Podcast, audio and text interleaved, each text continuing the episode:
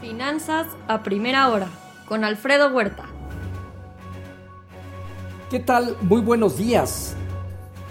Más de 119 millones el total de infectados con una tasa de letalidad del 2.2%.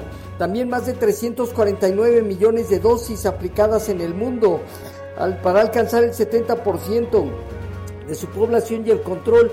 Israel lo estaría haciendo en abril, Reino Unido en octubre, Chile en junio, Estados Unidos en agosto, México mejor un poco, pero hasta octubre de 2024. Joe Biden firmó el proyecto de ley de alivio de COVID por 1.9 billones. Eh, los cheques a familias estarán llegando a partir de, esta, de este fin de semana. Con este programa acumula 4.8 billones de dólares versus 0.8 billones del 2009. Joe Biden ordena que se aparten 100 millones de vacunas adicionales Johnson Johnson hasta no asegurar que el 100% de su población esté vacunada. Joe Biden también ve el regreso a la normalidad en verano a medida que aumentan las vacunas. Todos los adultos eh, espera que estén vacunados antes del primero de mayo. Seguir utilizando eh, cubrebocas, caretas, distanciamiento social y mucha higiene. Espera que este 4 de julio se puedan reabrir reuniones con familiares cercanos. Asimismo, también eh, eh, ordena que su plan de infraestructura obtenga o tratará de que obtenga un apoyo bipartidista. El problema vendrá con el tema de los impuestos. En Asia Pacífico resultados con sesgo positivo, China 0.5% arriba, Japón 1.7% de ganancia. En lo que se refiere en lo que se refiere a Europa, dominan movimientos mixtos hasta ahorita, ligeras bajas, Francia, Alemania, Italia y el Financial Times de Londres el IBEX de España con ligero incremento. El Banco Central Europeo espera que la eurozona siga eh, perdiendo un poco de terreno en este primer trimestre de 2021, a partir del segundo trimestre una ligera recuperación, pero en especial el segundo semestre para alcanzar una tasa de crecimiento anual eh, del 4% eh, y una inflación del 1,5%. También urge que se liberen los recursos de los 750 mil millones de euros del programa de recuperación para estimular la economía. Divisas hoy un índice dólar que gana medio punto porcentual, el euro en 1.192 negativo 0.2% y la libra 0.7% abajo sobre 1.39. En materias primas el petróleo abajo 0.4%, el WTI en 65.8 dólares, mientras que en metales el oro en 1.700 dólares abajo 1.3%, la plata 2.3% abajo y el cobre negativo 0.9%. Eh, Ayer se dieron cierres positivos de las bolsas que llevaron a máximos históricos al Dow Jones y Standard Poor's.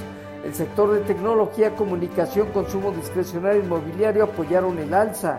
El dólar perdió terreno y la curva de bonos del tesoro fue mixta, ligeras alzas en la parte media larga. En cuanto al escenario de mercado, sentimos que tanto el Dow Jones como el Nasdaq estarán presentando movimientos de alza limitados o acotados, eh, debiendo entrar en breve a consolidar ganancias. El Standard Poor's terminó en 3.939 puntos, aumentando el 1%. Con respecto al bono a 10 años, este se colocó en 1.53%. Hoy el informativo ronda entre 1.60 y 1.61%. Arriba de 1.61 volvería a tomar velocidad. Con respecto a nuestros mercados, tipo de cambio terminó en 60 con una apreciación del 1.4%. Eh, eh, bajo las condiciones actuales, el mercado creemos que alrededor de 20.75, 20.55 refleja una zona baja importante y niveles de 20.90, 21.10 como zona superior inicial. En cuanto al fondeo diario y papel, papel gubernamental y bancario en 4.05, latía 28 días en 4.28. El índice de precios y cotizaciones eh, terminó 0.26% arriba para ubicarse en 47.673 unidades con una operatividad ligeramente arriba, de abajo del promedio diario. El principal indicador bajo este escenario eh, se mantiene desde luego tratando de probar los niveles de 48 mil puntos en la parte alta, de 46 a 45 mil puntos zona inferior. En cuanto En cuanto a la tasa riesgo, país de México disminuyó a 219 puntos. Por otro lado, la banca podría ayudar y apoyar al crecimiento eh, de la economía, pero hay que promover y dar certeza hacia la infraestructura y pymes. Eh, de acuerdo a la CNB, hubo pérdida por 107 mil millones de pesos en bancos al cierre de enero por la pandemia. México evalúa la necesidad de trabajar en una, en una reforma tributaria después de las elecciones intermedias. Así será porque habrá necesidad de recursos. La Secretaría de Hacienda nombró a Juan Carlos de Botón como nuevo titular de Nafin y Bancomex.